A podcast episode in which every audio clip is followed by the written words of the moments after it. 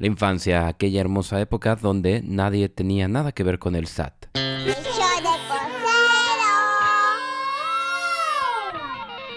El podcast. ¿Qué tal a todos? Espero se encuentren bastante bien como yo el día de hoy. Y pues bien, esto lo estoy lanzando un día después del Día del Niño. Lo que pasa es que ayer me fui a convivir con mis sobrinos y no grabé el episodio. Y así, porque creo que eh, qué clase de tío hubiera sido yo si el Día del Niño, en lugar de irme a jugar y a pasear, me ponía a grabar una cosa así como un podcast. Desde, la visión de los niños hubiera sido una persona estúpida. Y creo que sí, así que no lo hice. Bien, es un tema obligado, ahora sí, por el Día del Niño. Y creo que en pandemia nos urge, nos mega urge hacer un poco o un chingo de conciencia de el daño que el encierro o la disminución de la socialización está creando en los niños. También en los adultos, obviamente.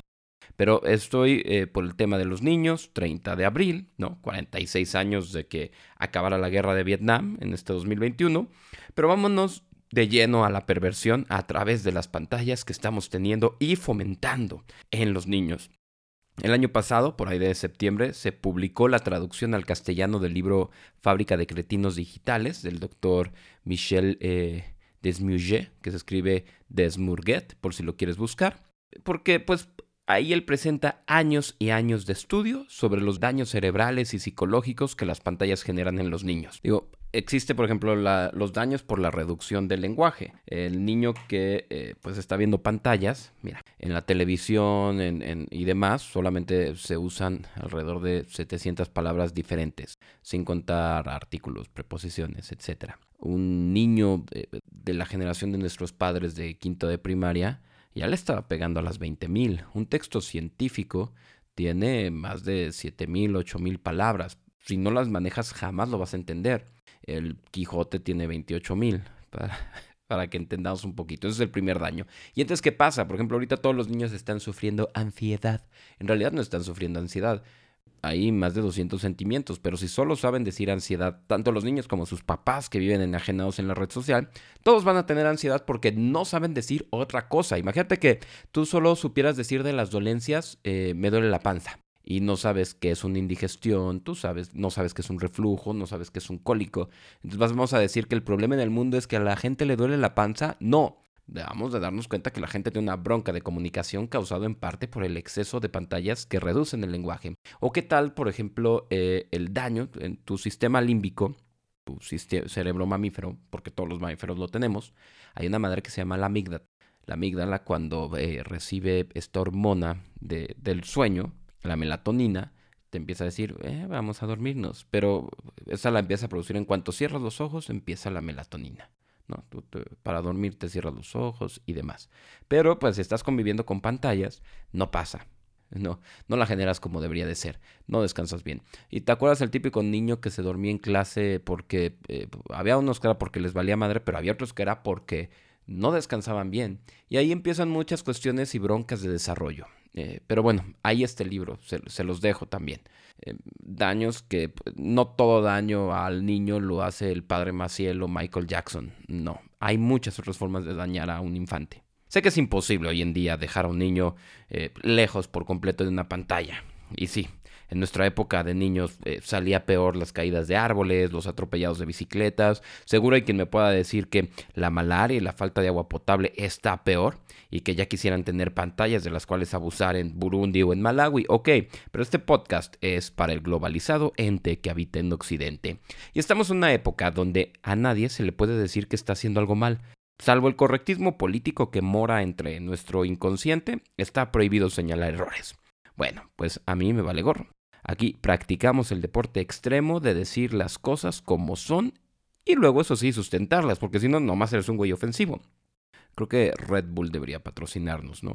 Y tenernos así en su cartelera de atletas super cabrones que se han roto huesos practicando deportes hiper extremos, que son capaces, que son capaces de hazañas suprahumanas. Ahí saliera Joselo. Joselo. ¿Y qué dice? Así de que paracaídas, ¿qué hace este güey? Saltó triples mortales en bicicleta, ¿qué hace? No, dice las cosas como son. Una vez se tropezó y se rompió la rodilla. Que eso de verdad sí pasó. Pero bueno, recuperemos el punto. Los niños no aprenden a distancia por computadoras, hay periodos críticos que si no se adquieren habilidades jamás se resarcirá el daño. Y de todo lo que digan las autoridades en materia de educación que sustenta una educación virtual sin socialización para la infancia, podemos decir que es una mentira en función de qué? De defender las decisiones políticas de control social que se están teniendo durante la pandemia. Sin más. Punto. Hoy sabemos que el ser humano es social por necesidad.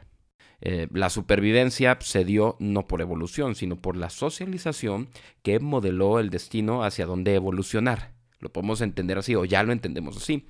Y obviamente los niños necesitan aún más de esta socialización para su desarrollo. No para sus caprichos, para su desarrollo. A futuro lo que van a hacer, cómo se va a desenvolver, ahorita platicamos más, depende del desarrollo de esta infancia en el que niño enciérrate, niño pantalla, niño televisión, niño no me molestes, niño eres como que el más apestado en la pandemia, eh, que aparte no coincide con el riesgo en la enfermedad. Pero este es de nuevo un podcast de niños, no de enfermedades. Eh, sí quería hacer este punto de entender que carece de todo sentido y sustento decir que hacemos bien educando a los niños de manera aislada. Nada más quería llegar a ese primer punto. Pero usted no se preocupe, eso no va a hacer que se acabe nuestra especie, no nos va a extinguir. Mira, ya veremos y, veremos después las consecuencias que esto vaya a conducir, que espero de verdad no sean tan drásticas. Sí, o sea, en estos temas prefiere ser un exagerado que el güey que tenía la razón.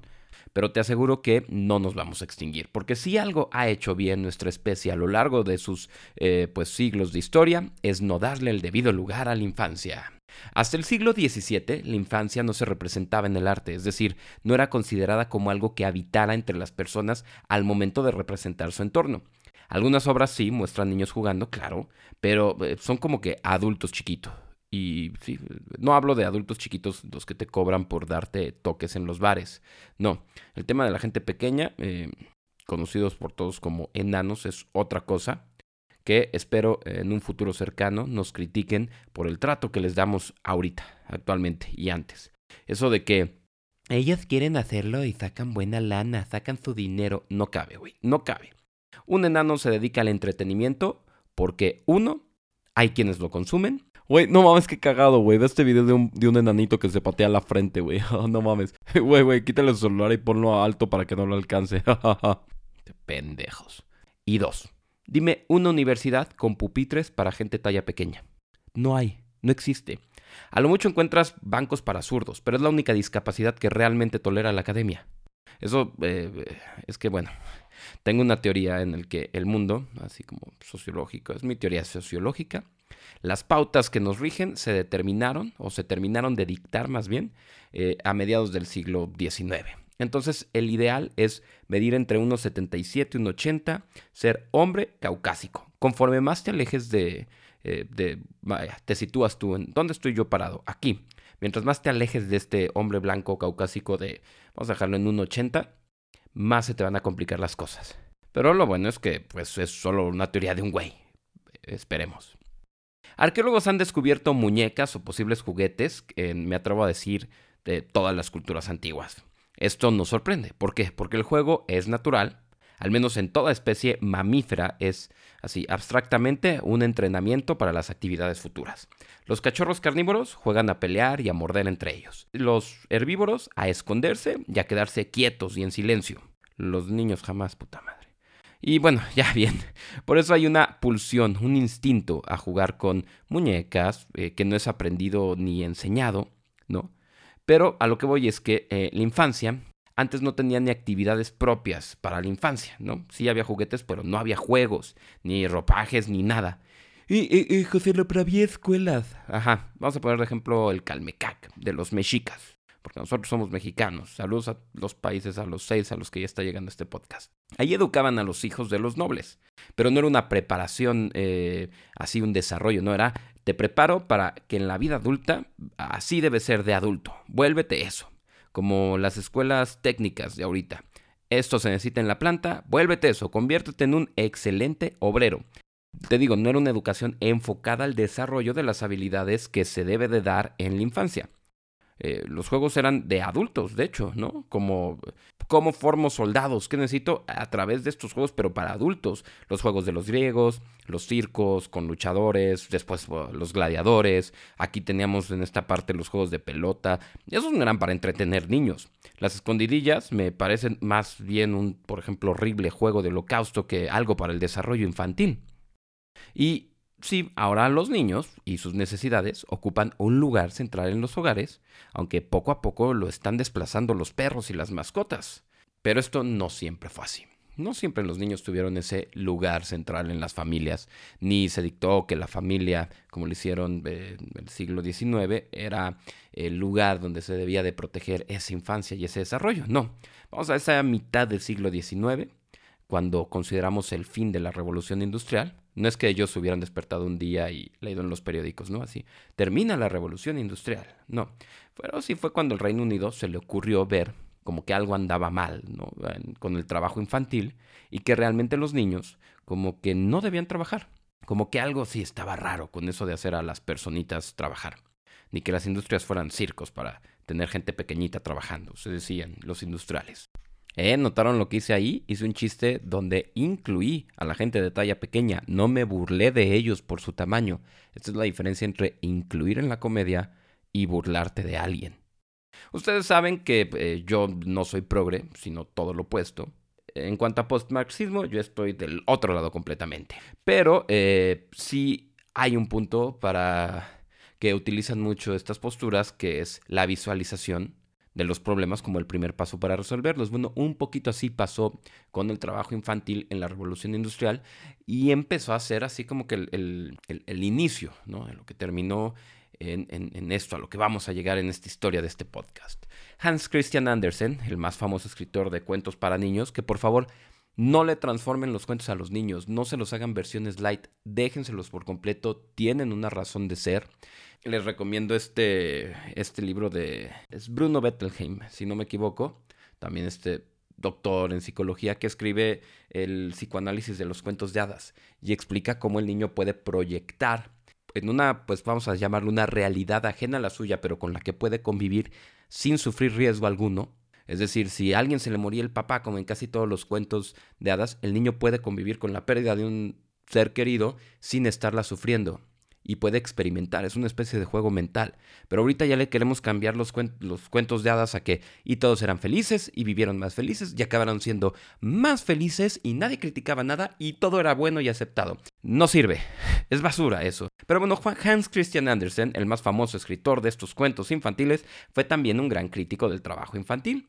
Luego hasta el mismo Karl Marx fue en textos un luchador contra el trabajo infantil. Porque una cosa sí es querer utopías platónicas donde los niños anden por ahí sin saber quiénes son sus padres, quiénes son sus hermanos, preparándose para servirle a la nación y teniendo por encima de sus sueños, aspiraciones, deseos, ideales, eh, lo que sea que la patria les demande. Pero trabajar durante la infancia, eso sí está mal hasta para los socialistas. Pero, a ver, ¿por qué meter a esas personas tan horribles en un episodio tan bonito como la niñez? Ah, porque fue gracias al impulso de esta visión materialista que un doctor adicto a la cocaína y un tanto a la heroína se le ocurrió que tal vez esa etapa, después de la vida embrional, en la que más se desarrolla el cuerpo, más cambios sufre, pudiera estar teniendo algo que ver con los cambios en el desarrollo de los pensamientos y quizás modelando sus futuras conductas. Esto para Freud era el cuerpo diciendo, dámelo nena, tú sabes que lo quiero y así desarrolló su teoría de desarrollo psicosexual. Que no es que todo sea sexual eh, como usted en su mente cochina, mente cochina piensa eh, de copulación, no, sino eh, los órganos, tu sexualidad te marca una etapa, una pauta de desarrollo que es diferente en hombres y mujeres. Estoy hablando de sexos biológicos, no me estoy metiendo con identidades sexuales. Entonces vas a crecer de una manera si eres hombre, otra si eres mujer, y eso es un desarrollo psicosexual. Eh, en él, él postulaba, Freud, que los niños tienen etapas en las que los mecanismos de supervivencia y el gradual dominio de tu cuerpo generaban una estructura del futuro adulto. Y mira, sin meternos en más detalles, esto es eh, considerado el descubrimiento de la infancia. Así es. No, la infancia no como un momento, sino como un suceso trascendental en las personas. Para que lo entendamos, no es que antes de eso no existieran los niños y nacieran todos así como Benjamin Button, ya grande, no sino no existían en la infancia como la comprendemos ahora, ni acciones enfocadas a su desarrollo. Simplemente no se entendía. Era como si dijeras, oye, ayer fui al cine y te preguntan, ah, ok, ¿y cuánto duró la película? Dos horas. Ah, qué padre. Fíjate que yo el otro día fui al cine y una película era de una hora treinta minutos y no nos importara de qué trató la película, ni qué había en la película, ni quiénes participaron. ¿Me explico? Eso fue el descubrimiento de la infancia.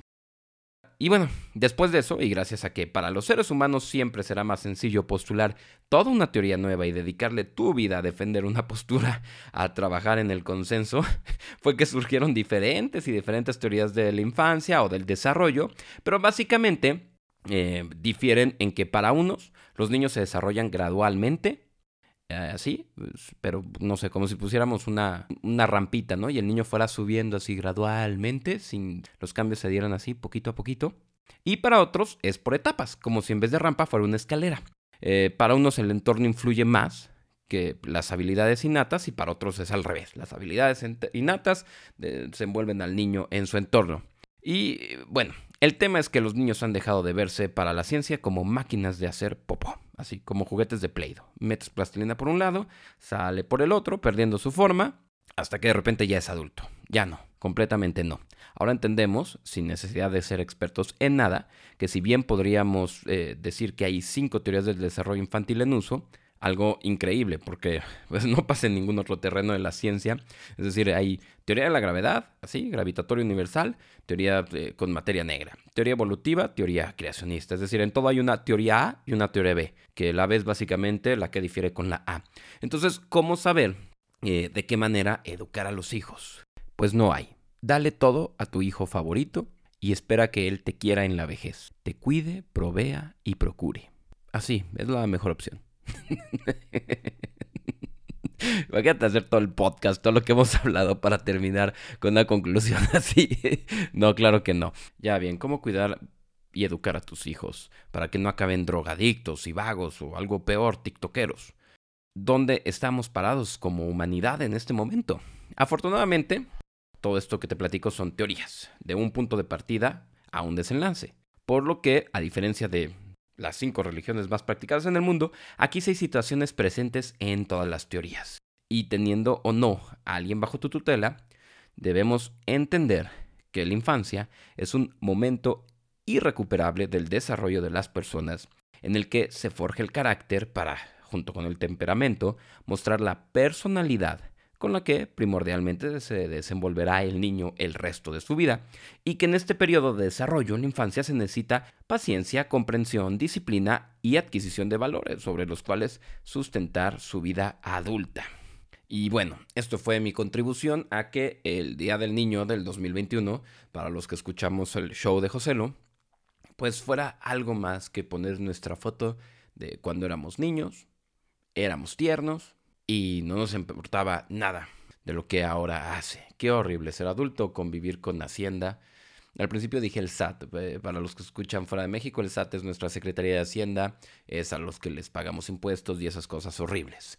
Y pues nada, muchísimas gracias por acompañarnos. Volvemos a estos episodios cortos después de dos muy largos de la carrera espacial. A lo mejor piensas, José, ¿no de niño quería ser astronauta? Claro que sí. Es más, lo sigo queriendo. Si ahorita me dices, José, hay un lugar para ir al espacio con una probabilidad de muerte del 80%, no importa, me agarro del 20 que queda y me voy al espacio. Si me dices, Israel y la India quieren retomar sus constantes y fallidos esfuerzos por ir a la luna, ¿te vas con ellos? Sí, tomo el riesgo, claro que sí güey, si voto y le pongo mi confianza a un político, güey, cada vez que hay elecciones, que no se la ponga la Agencia Aeroespacial India, güey, ya, ya no hay tanta diferencia. Oye, otro paréntesis eh, en este tema del espacio, ¿no? Y respecto al podcast, el episodio anterior de este podcast. Falleció, me sentí un poco mal porque en el último podcast hablé de, de Michael Collins como el güey que se la peló, así dije tal cual, que se quedó en la nave.